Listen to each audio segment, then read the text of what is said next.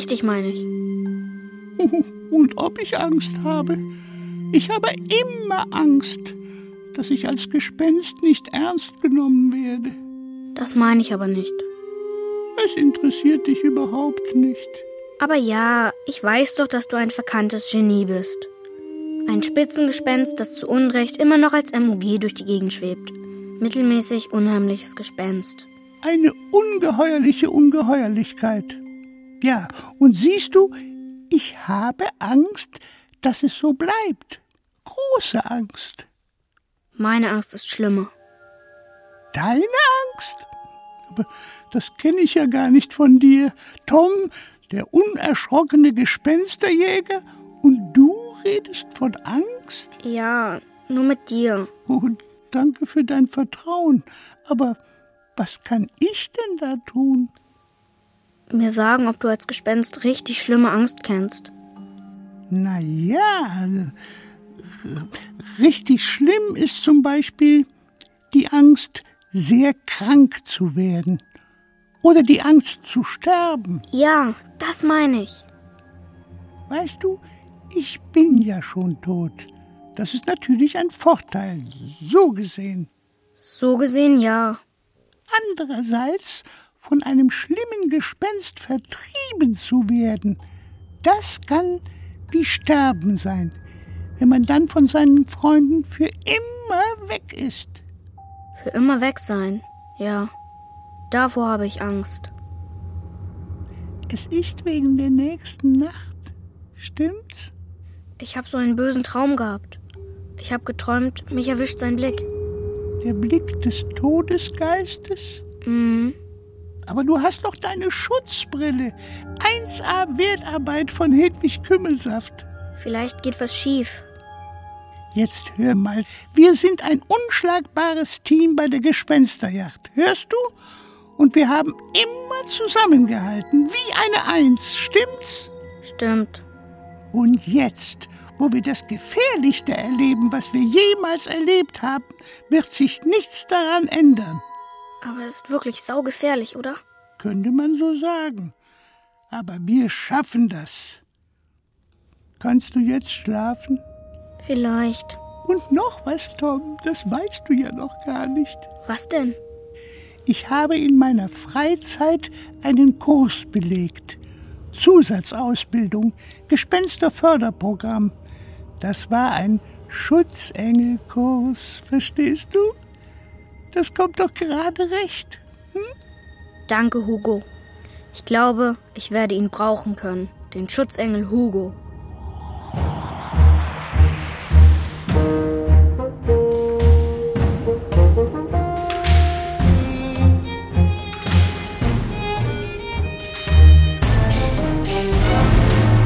Gespensterjäger in großer Gefahr. Zweiteiliges Hörspiel von Jörg Peter Ahlers nach dem gleichnamigen Buch von Cornelia Funke. Folge 2. Kurz vor der Ortseinfahrt Moorweier gesperrt. Die Polizei empfiehlt, den Ort Moorweier weiträumig zu umfahren. Die Straßen des Dorfes sind wegen Verschlammung unpassierbar. Die Schlammwarnung ist nicht übertrieben. Der Schlammteppich, der sich über den kleinen Ort Moorweier gelegt hat, ist inzwischen so hoch geworden, dass nur noch Trecker durch den Matsch kommen. Aber es fahren keine Trecker mehr. Es fährt überhaupt nichts. Moorweier liegt da wie ausgestorben. Abgehauen. Die Leute sind alle weg. Sogar ihre Tiere haben sie mitgenommen. Das ist Tom. Ohne den diese ganze Geschichte nicht passieren würde. Tom ist zwar noch ein Kind, Ich bin schon elf. aber trotz seiner Jugend schon ein erfolgreicher Gespensterjäger. Ein absolutes Naturtalent. Ohne Hedwig Kümmelsaft hätte er dieses Talent nie entdeckt. Sie hat gemeinsam mit Tom schon sehr üble Gespensterexemplare besiegt. Ohne mich hätten Hedwig und Tom aber ganz schön alt ausgesehen. Hugo ist kein übles Gespenst, aber eindeutig ein Gespenst. Ein gutmütiges, lieb, harmlos, gut für Hedwig und Tom, aber nicht für ihn. Weil er so ist, wurde Hugo in die Kategorie MUG eingestuft. Mittelmäßig unheimliches Gespenst. Es ist zum Heulen. Ja, ihm gefällt das nicht, aber er trägt sein Schicksal mit großer Haltung. Verdammter Dreck aber auch. Ich könnte brechen.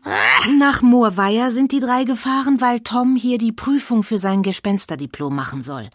Ein gewisser Herr Schleimblatt von der Prüfungskommission hat ihn hergeschickt. Du weißt hoffentlich, dass wir hier nicht auf einem äh, Kindergeburtstag sind. Das dritte Gespensterjägerdiplom wird nur von sehr erfahrenen Gespensterjägern abgelegt. Merkwürdiger Typ, dieser Schleimblatt. Wie sich herausstellte, hat Herr Schleimblatt noch eine Rechnung mit Hedwig Kümmelsaft offen. Tom hat gleich gemerkt, dass Herr Schleimblatt sie nicht mag. Nicht mag? Er hasst Hedwig Kümmelsaft. Das könnte erklären, warum er sich diesen Ort für Toms Prüfung ausgedacht hat. Hier herrscht nämlich Chaos. Für die Prüfung sollte ich nur ein ziemlich harmloses Gespenst der Gefahrenkategorie 3 besiegen und einfangen. Das hat er auch 1a geschafft. Das Gespenst war übrigens ein Neprospek. Das ist die Abkürzung für Negativprojektion einer Spukerscheinung. Sieht sehr unheimlich aus, so ein Neprospek. Vor allem die Augen. Schneeweiße, kalt leuchtende Pupillen. Außerdem schleudert es hinterhältig Gegenstände auf Menschen. Aber Tom hat nicht lange gefackelt und es mit einer magischen Kugel beworfen. Wunderbar geworfen, mein Lieber, das habe ich selten besser gesehen. Seitdem ist es gefangen, eingeschlossen in der Glaskugel wie eine Fliege im Bernstein. Da hätten wir dann eigentlich abreisen können. Toms Aufgabe war ja gelöst. Aber dann war da die Sache mit dem zwölften Boten. Und der Zettel unter meinem Kopfkissen. Der Reihe nach. Als Tom das Neprospekt einfing, schleuderte es ihm eine finstere Drohung entgegen. Ich bin der zwölfte Bote! Er wird dich vernichten! Zugegeben, die Stimme war ziemlich unheimlich, aber auf die Worte gaben Hedwig und Tom nicht viel. Der zwölfte Bote, was sollte das schon sein? Doch wenig später wurde die Sache sehr unbehaglich. Die Zahl zwölf. Der Wirt unseres Gasthauses hat erzählt, dass es in Moorweier genau zwölf verschiedene Spukerscheinungen gegeben hat. Das Neprosberg war tatsächlich der zwölfte Spuk. Und dann entdeckte Hugo einen Zettel unter Toms Kopfkissen im Gasthof. Als Tom den Zettel vorlas, stockte allen der Atem. Der Todesgeist ist hungrig. Er wird sich auf den Weg machen, denn er ist der dreizehnte Bote, der auf den zwölften folgt. Auch wenn es. Das ist so krakelig, das kann Ja, ich lass nicht lesen. mal. Auch wenn es euch einfach erscheinen mag, fangt nicht den zwölften Boten. Denn wenn ihr das tut, macht sich der Todesgeist sofort auf den Weg. Der Todesgeist ist ganz genauso gefährlich, wie er sich anhört. Treffen sich die Blicke eines Todesgeistes und eines Menschen, bleiben dem Menschen nur wenige Stunden. Außer einer Schutzbrille gibt es kein Abwehrmittel gegen einen Todesgeist. Kurz und gut. In diesem kleinen Nest Moorweiher deutet alles auf gewaltige Spukkräfte hin, die Tom durch das Einfangen des Neprospek endgültig entfesselt hat. Natürlich hat Professor Schleimblatt das gewusst. Der hat Tom und mir eine Falle gestellt. Es ist wie kurz vor einem Vulkanausbruch. Überall auf den Straßen und Gehwegen wabern Blasen aus dem von unten hervorquellenden Schlamm. Mehrere Häuser des Ortes sind schon seitlich abgesackt und drohen einzustürzen. In so einer Situation kann man nicht einfach abhauen. Da muss man helfen. Also hat Hedwig Kümmelsaft dafür gesorgt, dass die Dorfbevölkerung informiert wurde. Alle haben sich in Sicherheit gebracht und das Dorf verlassen. Ich bin da allerdings eine Ausnahme. Verzeihung, ich sollte mich noch vorstellen. Cordula Flunder mein Name. Ich bin Reporterin beim Löbinger Lauffeuer. Ich halte die Ereignisse für die Nachwelt fest. Die Dame geht recht forsch zu Werke. Nicht, dass sie uns um Erlaubnis gefragt hätte, bevor sie sich an unsere Fersen geheftet hat. Dass sie unsere Gespräche belauscht, das kennen wir ja schon. Soll mir jetzt egal sein. Wir haben anderes zu tun, als Reporter zu vertreiben. Hat ja vielleicht auch sein Gutes, dass die Menschen davon erfahren, falls wir. Falls wir was. Ist schon gut. Wir sollten weitermachen. Uns bleibt nicht mehr viel Zeit.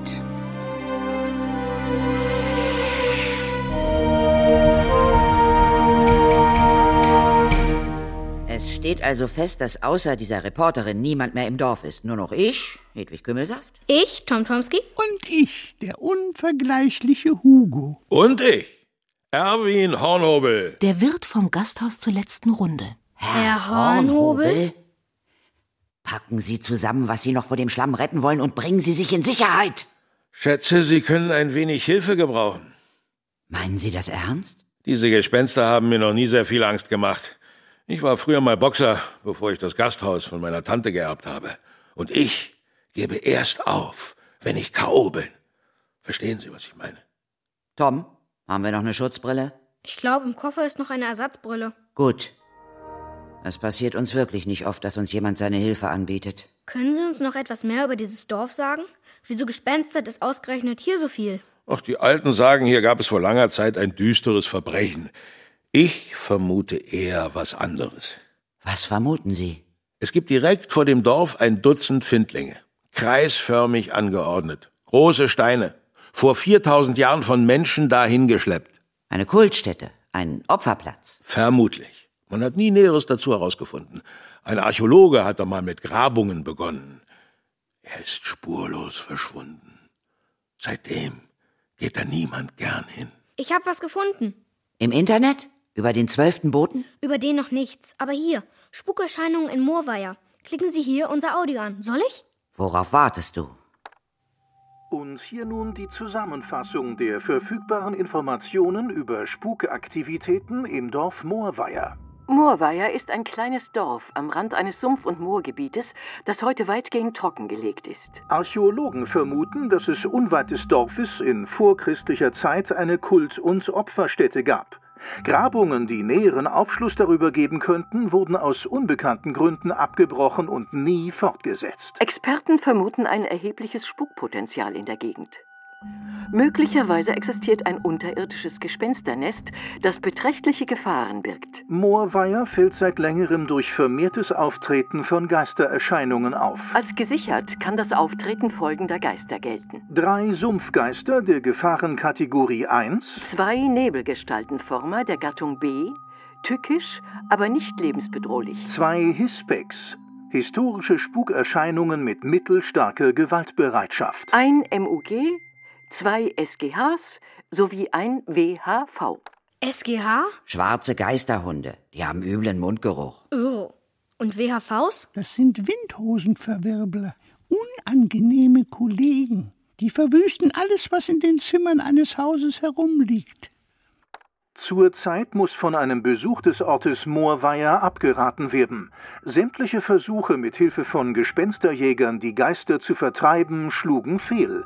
Das deutet auf eine erhebliche Spukkraft hin. Alle hier erwähnten Gespenster zogen sich wieder eigenständig und freiwillig zurück. Experten befürchten, dass sie von einem ungleich stärkeren Geist befehligt werden könnten. Ein gemeinsamer Angriff der Gespenster auf das Dorf Moorweier ist nicht völlig auszuschließen. Das sind ja großartige Aussichten. Man müsste also diesen stärkeren Geist aufspüren. Ich habe mitgezählt. Elf Geister kommen in der Aufzählung vor.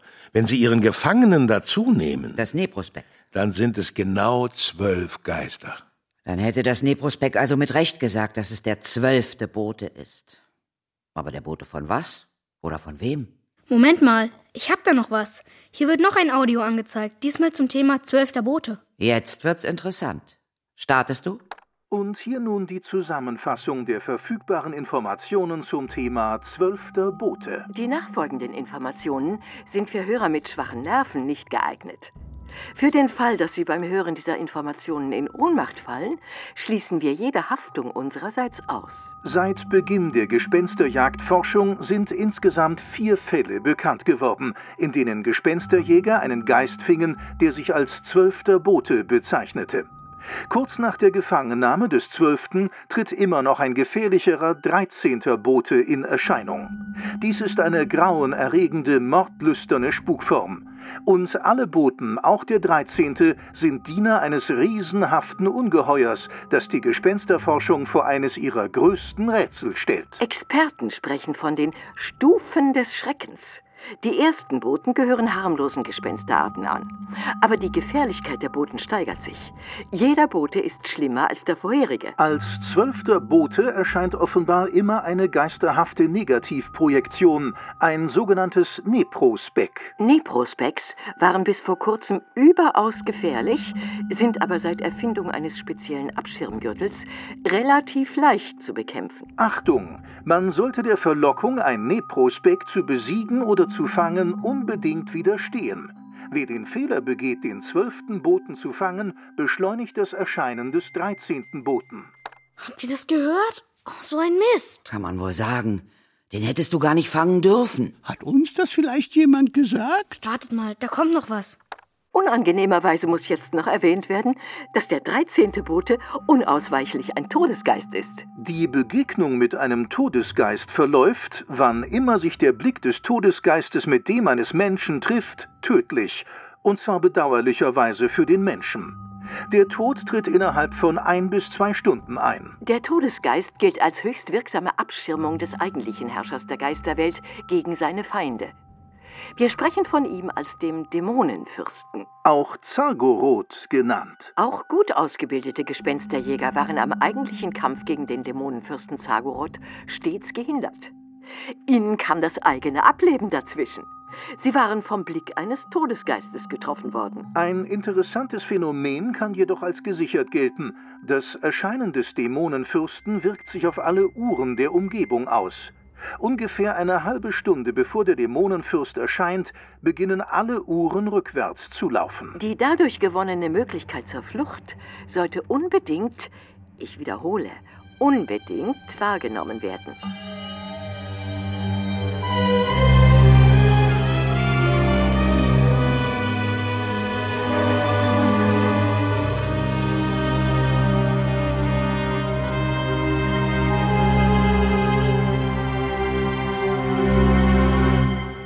Kann nicht sagen, dass es die Gespensterjäger kalt gelassen hätte, was sie gerade erfahren mussten über den grässlichen Dämonenfürsten und vor allem über den todbringenden dreizehnten Boten. Aber Bange machen gilt nicht. Vor allem Tom hat so etwas wie die große Wut gepackt. Und er scheint eine Idee zu haben. Gerade hat er Herrn Hornhobel gebeten, alles an Backpulver und Scheuersand zusammenzutragen, was in der Küche des Gasthofes aufzutreiben ist. Und jetzt sitzt er da und erklärt Hugo und Hedwig seinen tollkühnen Plan. Scheuersand und Backpulver. Schrecklich. Was willst du denn mit diesen scheußlichen Sachen? Gespenster können das nicht ausstehen. Sag ich doch. Wenn man ein Gespenst mit einer Mischung aus Scheuersand und Backpulver bestreut, verlangsamen sich seine Bewegungen. Und das Wichtigste, es kann nicht mehr durch Mauern hindurch schweben. Jedenfalls eine Zeit lang. Ich verstehe gar nichts. Es ist viel leichter, so ein Gespenst zu verfolgen. Wen willst du denn verfolgen? Etwa mich? Nein, das Neprospeck. Das Neprospeck, mein junger Freund, ist gefangen. Das war mühsam genug. Und es wird gefangen bleiben. Wir müssen es freilassen. Ausgeschlossen. Es ist die einzige Chance. Das Neprospeck wird uns zu seinem Herrn führen, zu dem Dämonenfürsten, in die Gespensterzentrale. Aber was könnten wir in dieser Zentrale, wie du es nennst, überhaupt ausrichten? Wenn wir ihn einmal gesehen haben, wenn wir wissen, wie er aussieht, können wir bestimmen, zu welcher Sorte Geister er gehört. Und dann haben wir eine Chance, ihn zu bekämpfen. Hm. Du willst also so eine Art Aufklärungsaktion machen, ja? Genau. Spionage in der Kommandozentrale des Gegners. Ich traue mir das zu. Wir schaffen das. Selbst wenn ich diesem verrückten Plan zustimmen würde, es würde nicht klappen. Warum denn nicht? Das Neprospekt wird schweben und fliegen. Du kannst es unmöglich zu Fuß verfolgen. Wer redet denn von zu Fuß? Ich könnte doch. Du willst doch nicht etwa mit mir? Genau das. Es hat immer gut geklappt, wenn wir geflogen sind. Ich soll ein Aufklärungsflugzeug werden? Na, ich weiß nicht, ob ich das möchte. Wenn die Geister mich entdecken, machen die gewirbelten Wasserdampf aus mir. Aber du bist in dem Nebel da draußen so gut wie unsichtbar. Und in Geisterhöhlen blubbern immer Dämpfe, die dich tarnen werden. Es ist unverantwortlich, einen Jungen in so eine Höhle des Schreckens zu schicken. Aber man könnte das Hugo allein erledigen lassen. Allein? Das ist eine gewaltig unheimliche Sache. Ich bin aber kein gewaltiges, sondern ein mittelmäßig unheimliches Gespenst. Ach, jetzt fällt dir das ein. Aber es stimmt ja. Allein kann man so etwas Aufregendes sowieso nicht schaffen. Aber zu zweit, Hugo und ich, das könnte wirklich funktionieren. Ich möchte hier nicht als Weichei gelten, aber ich muss zu bedenken geben, dass ich Tom helfen würde. Die Prüfungsregeln für das Diplom wären dann verletzt. Das interessiert doch keinen mehr. Wenn einer Regeln gebrochen hat, dann ist es dieser Schleimblatt, der uns in diese Gefahr geschickt hat. Das sehe ich allerdings genauso. Wenn das so ist, mit Tom zusammen würde mir dieser Spionageausflug vielleicht sogar Spaß machen. Aber die schlimmste Gefahr, Tom, hast du gar nicht erst erwähnt. Einfach nicht angesprochen. Welche? Irgendwo da draußen wartet der Todesgeist auf einen wie dich. Tom, bitte sei vernünftig. Das ist doch nun wirklich überhaupt kein Problem. Ich trage doch die Schutzbrille. Immer. Ganz doll versprochen. Immer.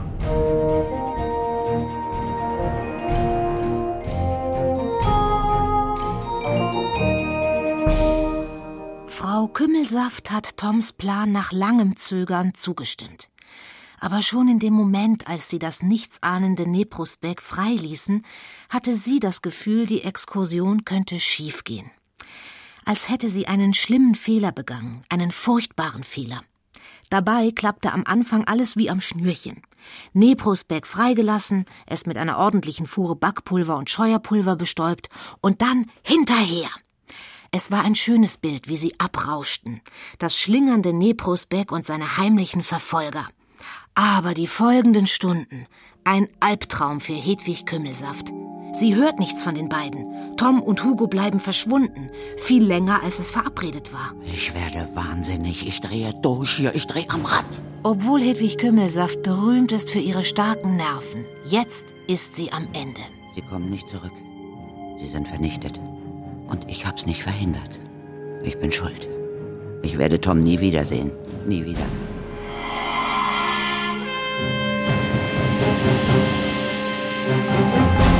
Oh nein!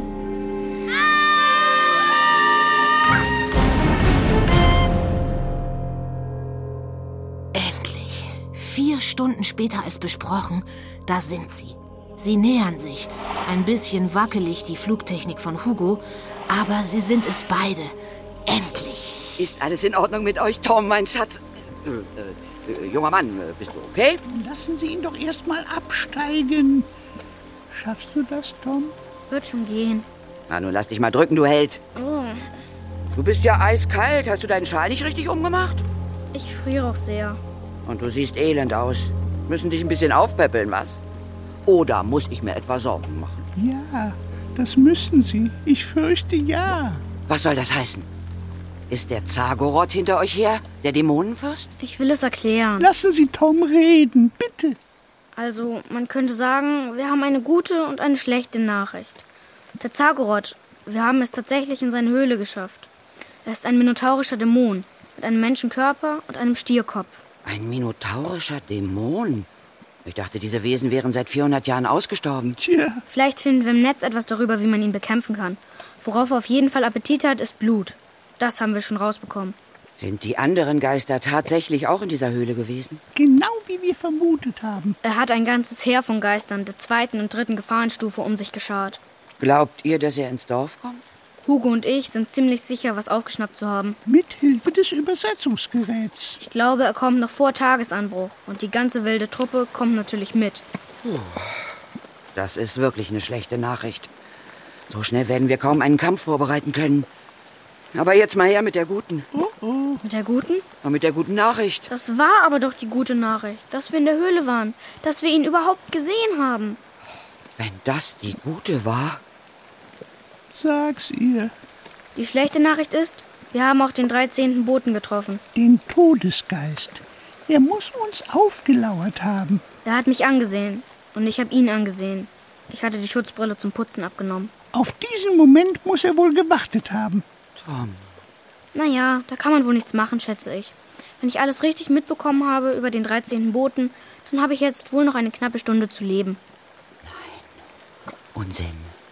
Red nicht so etwas. Mir fällt was ein. Mir fällt was ein. Es ist, als ob sich meine Arme und Beine langsam in Eis verwandeln. Aber es tut nicht weh, es ist nur kalt. Ruhe. Bring Tom ins Bett, schnell. Ist gut. Und lass ihn nicht aus den Augen. Ich bin gleich wieder bei euch. Ist lieb von euch, aber man kann doch nichts machen. Ich weiß es ja, ihr müsst nicht so tun. Gegen den Blick eines Todesgeistes gibt es kein Rezept. Oh doch, mein Junge, es gibt etwas. Aber es muss schnell gehen. Und ich habe es noch nie ausprobiert.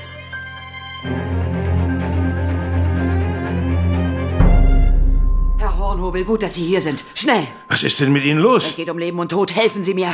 Ich benötige Pinienöl, Pinien- Fieberklee, Fieberklee. rote Betesaft. Rote Beete. Außerdem eine Rotlichtlampe. Eine Rotlichtlampe. Wärme, verstehen Sie? Äh, besser zwei davon. Und das Wichtigste, einen Staubsauger. Ein Staubsauger. Es muss ein starker Sauger sein.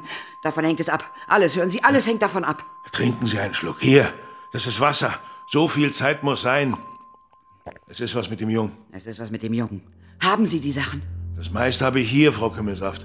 Der Staubsauger ist im Flurschrank. Der ist super, dafür bürge ich. Das Ding würde sogar einen Elefanten vom Teppich saugen. Gut. Die anderen Sachen. Rotlichtlampen habe ich keine, aber die gibt's in der Apotheke. Da breche ich die Tür auf. Kann da bestimmt auch das Öl und den Klee finden. Bin in zehn Minuten zurück.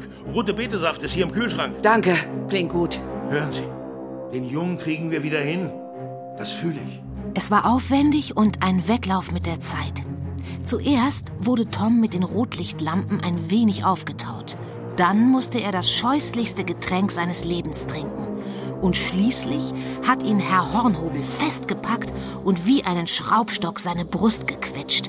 Gleichzeitig hat Frau Kümmelsaft den Staubsaugerschlauch direkt an sein Ohr gehalten. Erst an das rechte, dann an das linke. Und dann sind tatsächlich Rauchschwaden aus Toms Mund gekommen. Seltsame, gräulich weiße Rauchschwaden. Auch aus den Ohren. Der Junge hat aus den Ohren gequalmt wie mein Teekessel. Hab ich das? Ich dachte wirklich, du bist hin. Hab mir schon überlegt, was für eine Art Geist wohl aus dir werden wird. Ich war auch ziemlich sicher, dass ich in dieser Nacht auf die Geisterseite wechsle. Es war knapp, mein Freund, sehr knapp. Ja, ich weiß. Und jetzt sage ich dir was. Wir sind noch vor keinem Geist ausgerissen. Aber es gibt immer ein erstes Mal. So wie der Fall hier liegt, sollten wir unsere Sachen packen und verschwinden. Was? Du kannst dich in deinem geschwächten Zustand unmöglich mit einem minotaurischen Dämon anlegen. Aber sicher kann ich das. Ich bin so gut wie neu. Ganz bestimmt. Dieser Dämon Zagoroth gilt als achte Gefahrenstufe. Ich weiß. Hörst du, achte? Überlebenschance für den menschlichen Herausforderer 0,2 Prozent. Das kann ich ausrechnen. Das heißt, von tausend Kämpfern schaffen es zwei. Und die auch nur mit Glück. Ich werde nicht nach Hause fahren und dieses stierköpfige Biest ein Dorf nach dem anderen verwüsten lassen. Kommt überhaupt nicht in Frage. Außerdem hat dieser Typ ja wohl den Todesgeist losgeschickt, der mich um ein Haar ausgepustet hätte. Und das nehme ich ihm übel. Verdammt übel. Das war ja eine richtige Ansprache. Alle Achtung. Es gibt einen Bericht über einen minotaurischen Dämon, der sich vor 600 Jahren in Frankreich rumtrieb. Ich muss noch mal ins Netz, da habe ich das nämlich nachgelesen. Lass den Computer aus, ich kenne den Bericht, den du meinst. Es soll tatsächlich damals gelungen sein, den Minotauren zu besiegen. Die Methode wird beschrieben. Aber das kann natürlich alles geflunkert sein. Und selbst wenn es nicht geflunkert ist, die Methode ist riskant. Außerdem bräuchten wir für die Ausführung etwas, das sich in Moorweiher bestimmt nicht auftreiben lässt. Ein Schwert. Moment mal. Ein Schwert? Ja? Der alte Benno Hirschkorn hat mal eins beim Pflügen gefunden. Ha! Das Ding hing jahrelang über seinem Sofa. Wo ist es jetzt? Auf dem Speicher. Als Benno gestorben war, wollte es seine Frau überm Sofa nicht mehr haben. Können Sie nachsehen, ob das Schwert noch da ist? Klar. Ich habe heute Nacht schon so manche Tür aufgebrochen.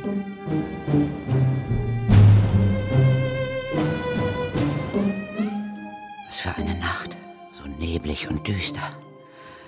Ich bin mir nicht sicher, was ich mir wünschen soll. Dass das Schwert fort ist oder dass unser Freund Hornhobel es findet. Ui,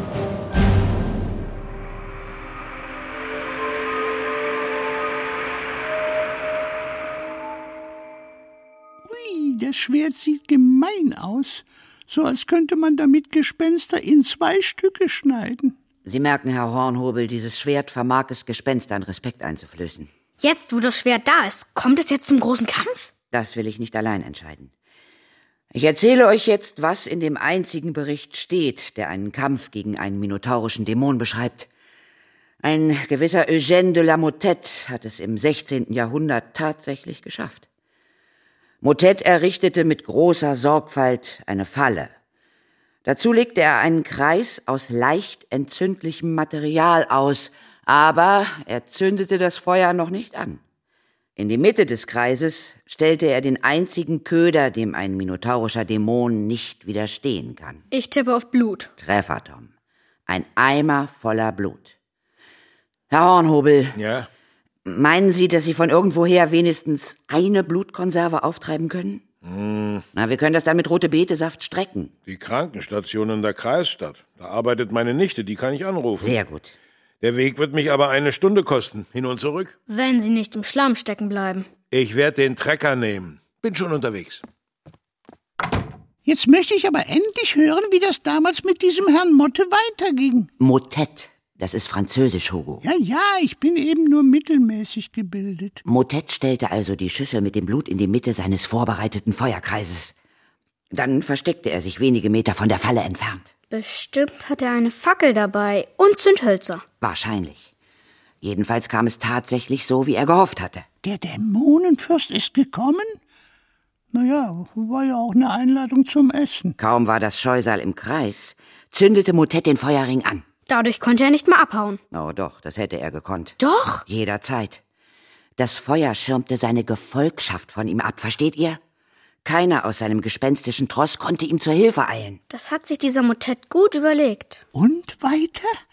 Was passierte weiter? Der Rest ist mutig und grausig. Motet packte sein Schwert und schlug den minotaurischen Dämon mit einem Schlag in der Mitte durch. Boah, ekelhaft. Danach schwanden Motet die Sinne. Kein Wunder. Hat er sich also doch als Weichei erwiesen? Hugo, solche Scherze sind jetzt unpassend. Na gut. Als der Mann aus seiner Ohnmacht erwachte, war der Dämon verschwunden. Ebenso seine gesamte Gefolgschaft, aber zwei riesige Hörner lagen im Schlamm. Wie in einem Actionfilm. Frei ab 16 und ich spiel mit. Wenn du dir einbildest, mit dem Schwert auf den Fürsten losgehen zu können, dann hast du dich aber geschnitten. Geschnitten, das passt. Warum? Du hättest keine Chance. Und das Schwert ist viel zu schwer für dich. Da ist was dran. Übernehmen Sie das mit dem Schwert? Es wird wohl auf mich zulaufen. Wir haben im Übrigen keine Wahl. Wir machen es genau so, wie Motet es gemacht hat. Also los. Wir müssen den Feuerkreis vorbereiten. Eins, zwei, eins, zwei, Test, Test. Klappt. Ich fange jetzt damit an, meine Erlebnisse in ein Mikrofon zu sprechen, um hinterher alles aufschreiben zu können. Für meinen Sensationsbericht im Löbinger Lauffeuer. Ich nehme das auch alles jetzt auf hier, um es hinterher beweisen zu können. Man steht schnell als Spinner da, wenn es um Gespensterberichterstattung geht. Also, noch ist es ruhig hier. Gerade ist Erwin Hornhobel eingetroffen, der Wirt des Gasthauses zur letzten Runde. Ihm ist es tatsächlich gelungen, zwei Blutkonserven aufzutreiben. Hedwig Kümmelsaft schüttet das Blut in diesem Moment in eine Blechschüssel, in die sie schon zwei Liter rote Betesaft hineingegeben hat. Dadurch soll eine größere Menge Blut vorgetäuscht werden. Erheblichen Aufwand haben die Gespensterjäger getrieben. Sie haben einen weiten Ring um die Schüssel gebaut, aus trockenen Hölzern, Reisig und benzingetränkten Lappen. Hinter einem Holzverschlag, keine drei Meter von mir entfernt, haben sich die drei Gespensterjäger auf die Lauer gelegt. Hedwig Kümmelsaft, Tom und Hugo das Gespenst. Und jetzt kommt auch Herr Hornhobel dazu. Hugo sieht aus wie immer, aber die drei Menschen sehen sehr verändert aus. Seltsam, muss man sagen. Wie eine Kreuzung aus Feuerwehrmann und Taucher. Sie tragen feuerfeste Helme und Schutzanzüge. In der Hand hält jeder einen Funkenstäuber. Der schleudert im Bedarfsfall Funken und Flammen heraus. Eine wirkliche Waffe, so hat es mir Frau Kümmelsaft erklärt, eine ernstzunehmende Waffe ist dieses Gerät nicht. Es kann einen Geist allenfalls irritieren und ihn ärgern, aber ihn unmöglich in die Flucht schlagen. Ernstzunehmender ist da schon das Schwert, das sich Frau Kümmelsaft in den Mantelgürtel gesteckt hat. Es scheint so schwer zu sein, dass sie ein wenig gebückt dasteht und nun abwartet, was passiert. Längst laufen alle Uhren in der Nähe rückwärts, selbst der eine noch vorhandene Zeiger der Kirchturmuhr. Wir erinnern uns, der andere war vom Neprosbeck auf Tom geschleudert worden. Ja, die rückwärts laufende Uhr. Ein sicheres Zeichen für die bevorstehende Ankunft des Dämonenfürsten.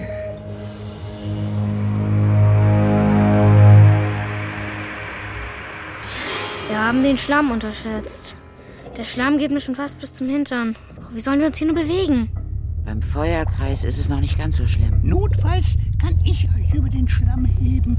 Aber solange Frau Kümmelsaft das Schwert dabei hat, kann ich euch nicht gleichzeitig tragen. Hört ihr das? Ich glaube, es geht los.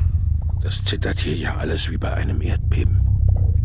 Ich glaube, das Monster spaziert unterirdisch auf uns zu. Etwas Atemberaubendes geht hier vor sich. Die pampige, schlammige Masse, die sich über das gesamte Gelände gelegt hat, ist in Bewegung gekommen. Keine 50 Meter von mir türmen sich dünne Schlammringe auf.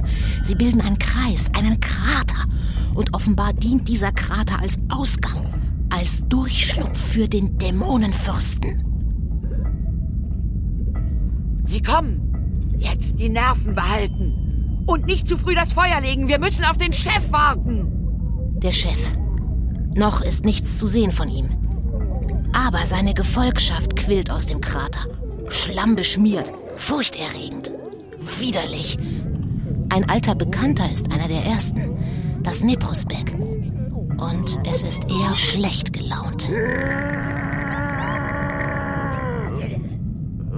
Ich erkenne einen Nedugai, nebliger Dunstgeist, und einen wabernden Negev, Nebelgestaltenformer. Mehrere Hisbecks sind angetreten. Hisbecks sind historische Spukerscheinungen und sie sehen aus wie nahe Verwandte der blutigen Baronin. Im Auge behalten müssen unsere Freunde vor allem die SGHs, die besonders schnell sind und unberechenbar hin und her laufen. SGHs, wir kennen sie, das sind die schwarzen Geisterhunde. Noch nicht gesehen, aber als Drohung hier zu spüren ist natürlich der 13. Bote. Auch ich habe eine luftdichte Schutzbrille von Frau Kümmelsaft bekommen. Wir wissen ja inzwischen, was dieser Todesgeist drauf hat. Ich zähle noch ungefähr sieben, acht Geister, die ich nicht zuordnen kann. Es ist hier, als ob ein Geisterlexikon alle seine Geister freigelassen hätte. Jedenfalls alle, die sich unter der Erde oder in Schlamm und im Nebel wohlfühlen. Jetzt fehlt nur noch einer. Ich kann erkennen, dass Tom seine Augen geschlossen hat. Konzentriert er sich? Oder will er dem Anblick des schlammtriefenden, stierköpfigen Zargorot entgehen? So klingt nur einer. Hört ihr? Ja, die Nerven behalten jetzt.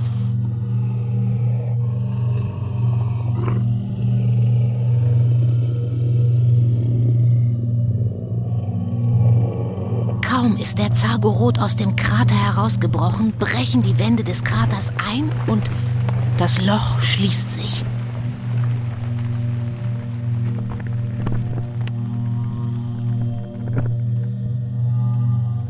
Das Ungeheuer streckt sich nun und erreicht seine ganze Größe. Ein massiger Körper und an seiner Spitze ein gewaltiger Stierkopf. Wir reden hier über einen Geist, der so breit ist wie ein Elefant und so hoch wie ein Lieferwagen. Instinktiv sind die Gespensterjäger ein paar Schritte zurückgewichen. Sie ducken sich, um ja nicht entdeckt zu werden. Wie angewurzelt steht der Zagorot da. Er scheint etwas zu wittern. Spürt er die Menschen in ihrem Versteck? Oder wittert er einen Köder? Davon hängt jetzt alles ab. Er bewegt sich auf den Kreis mit der Schüssel zu. Groß ist die Erleichterung. Eine frühe Entdeckung seiner Gegner hätte alles zunichte gemacht. Noch ist das Monster allein im Kreis. Jetzt ist der richtige Moment, das Feuer zu entzünden. Die anderen Geister sind nicht allzu nah. Noch können sie durch ein Feuer von ihm abgeschnitten werden. Aber kein Feuer brennt. Warum nicht? Und ich sehe, die Blutschüssel ist jetzt bereits leer getrunken. Verdammt! Ich stecke im Schlamm fest. Ich komme nicht an den Kreis heran. Dann kriech auf allen Vieren. Lass dir was einfallen. Hugo, du kannst hinschweben. Zünde du den Kreis an. Hier, das Feuerzeug. Jetzt hat er was gemerkt. Jetzt dreht der Zagorot seinen Kopf. Er sieht seine Gegner. Doch endlich hat Hugo das hoch aufgeschichtete Brennmaterial erreicht und ja! Fantastisch, Hugo. Die Flammen umgeben ihn. Das mag er nicht. Das mag er überhaupt nicht. In den nächsten Sekunden wird sich erweisen, ob der Plan der Gespensterjäger funktioniert. Wie eine Ameise wirkt Hedwig Kümmelsaft, die jetzt in den Feuerring tritt, geschützt von ihrem feuerfesten Anzug. Und jetzt stellt sie sich todesmutig direkt vor das Monster. Vielleicht geht jetzt alles ganz schnell. Dieser Ort gehört nicht dir, Zagorot. Gib Frieden und lass dich nie wieder bei den Menschen blicken. Er hat Badu gesagt. Was heißt das? Kennst du das Wort? Ja, es heißt Würmermahlzeit. Er hat Hedwig Kümmelsaft als Würmermahlzeit bezeichnet. Oh, wartet sie. Sie muss das Schwert einsetzen, sonst ist die Überraschung weg.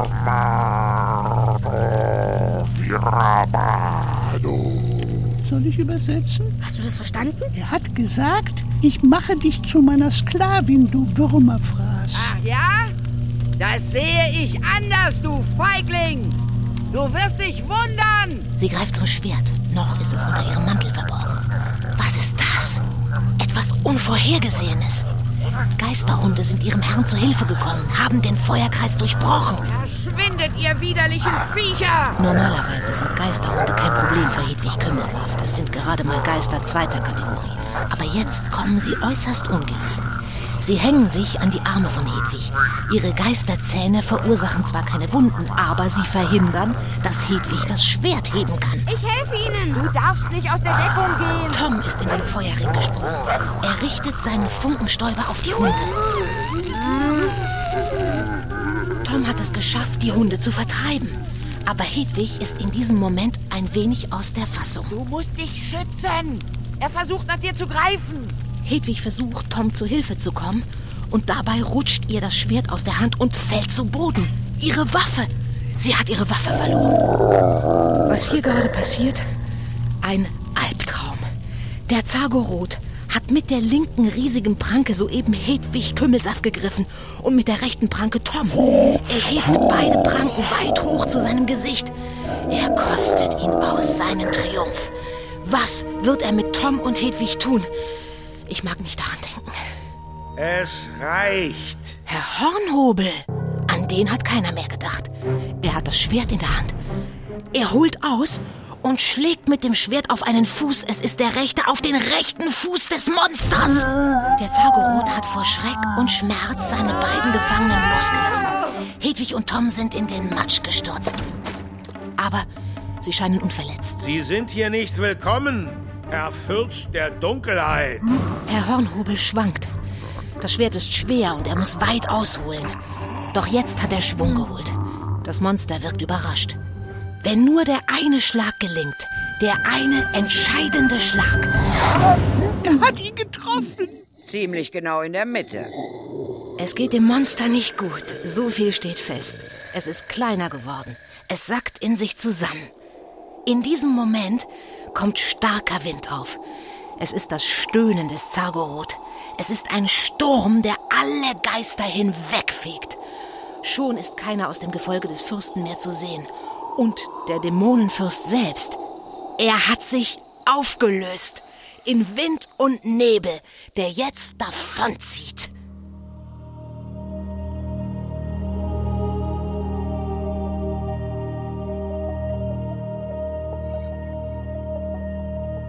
Mann, oh Mann. Hugo, du bist das einzige Gespenst, das noch da ist. Und was ist nun mit dem Biest passiert? Aufgelöst. In Luft aufgelöst. In nichts als stinkende Luft.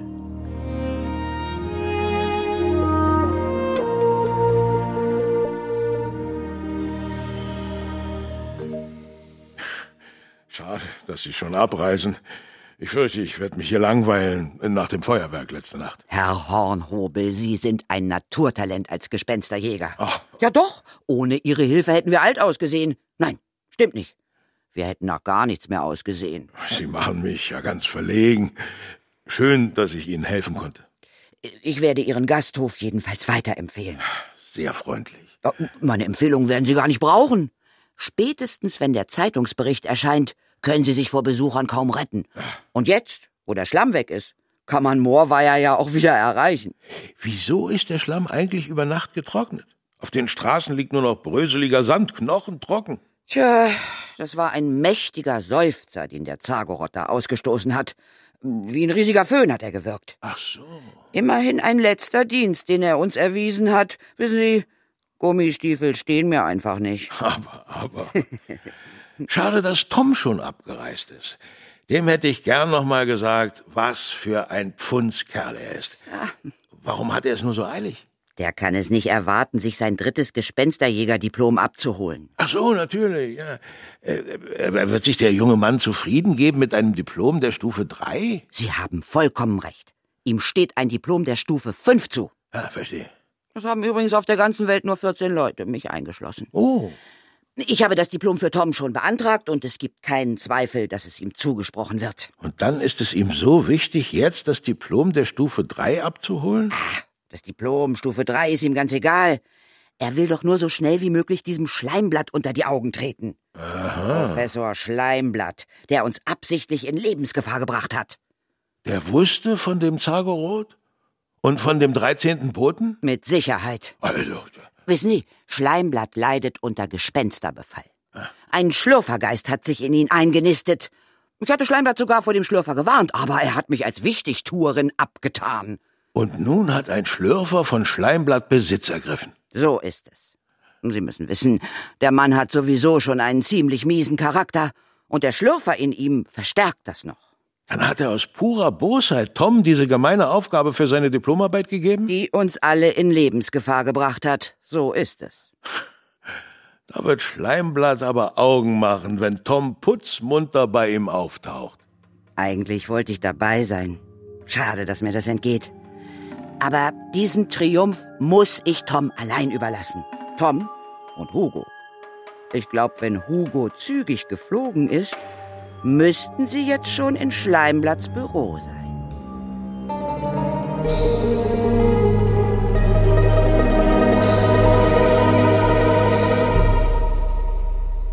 Das ist unmöglich. Du lügst, du lügst, du lügst. Niemand wird fertig mit einem Zargerott, schon gar nicht so ein aufgeblasener Knirps wie du. Ich weiß, wer hier aufgeblasen ist, und das ist nicht Tom. Eine Zumutung, dass du diesen nichtsnutzigen Mindergeist hier mit in mein Büro bringst.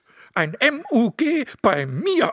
Diese Dreistigkeit werde ich den Behörden melden. Nun regen Sie sich mal ab, Sie Schleimblattsee. Sie Schleimblatt. Oder soll ich Sie Professor Schlürfer nennen? Ah, ah, du willst mich provozieren. Das hat ja diese, diese, diese Hedwig eingeredet, dass ein Schlürfer in mir steckt. Doch lächerlich. Das ist eine Verleumdung. Und glaub ja nicht, du Rotzlöffel, dass du von mir das dritte Gespensterjäger-Diplom bekommst. Das kannst du aber sowas von abhaken. er will's gar nicht. Er braucht es gar nicht. Und schon gar nicht von Ihnen, Sie Schleimbeutel. Da hat Hugo recht. Ich bin überhaupt nur gekommen, Herr Professor, um Ihnen diesen Brief zu bringen. Und Hedwig Kümmelsaft hat mich gebeten, ihr genau zu beschreiben, was Sie für ein Gesicht machen, wenn Sie den lesen. Ja, damit. Vom Präsidium der Gespensterbehörde. Hm, hm. Sehr geehrter Professor Schleimblatt, hiermit verfüge ich gemäß Paragraph 19 Ihre Unterbringung. Ihre Unterbringung in der Entspukungsanstalt unter Rattenheim wegen akuten Schlürferbefalls. Die Entspukung wird zunächst für die Dauer von acht Monaten verfügt. Heulheimer, Präsident. Ach so, das hätte ich fast vergessen. Die beiden Herren, die Sie abholen, warten schon draußen. Wir sollen Ihnen noch sagen, dass Frau Kümmelsaft so lange Ihre Vertretung übernimmt. Das ist Ihnen bestimmt recht, oder?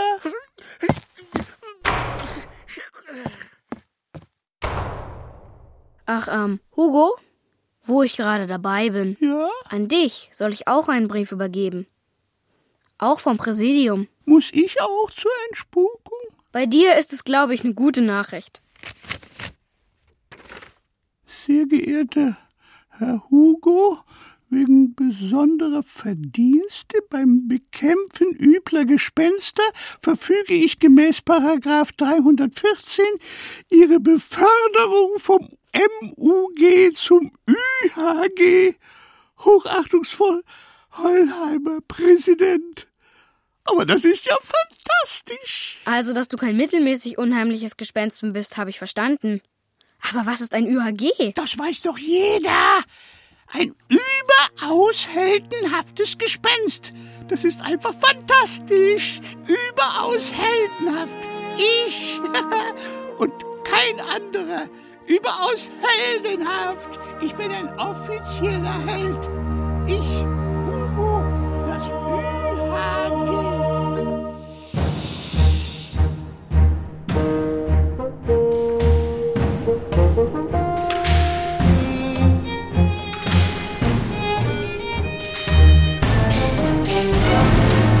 Gespensterjäger in großer Gefahr.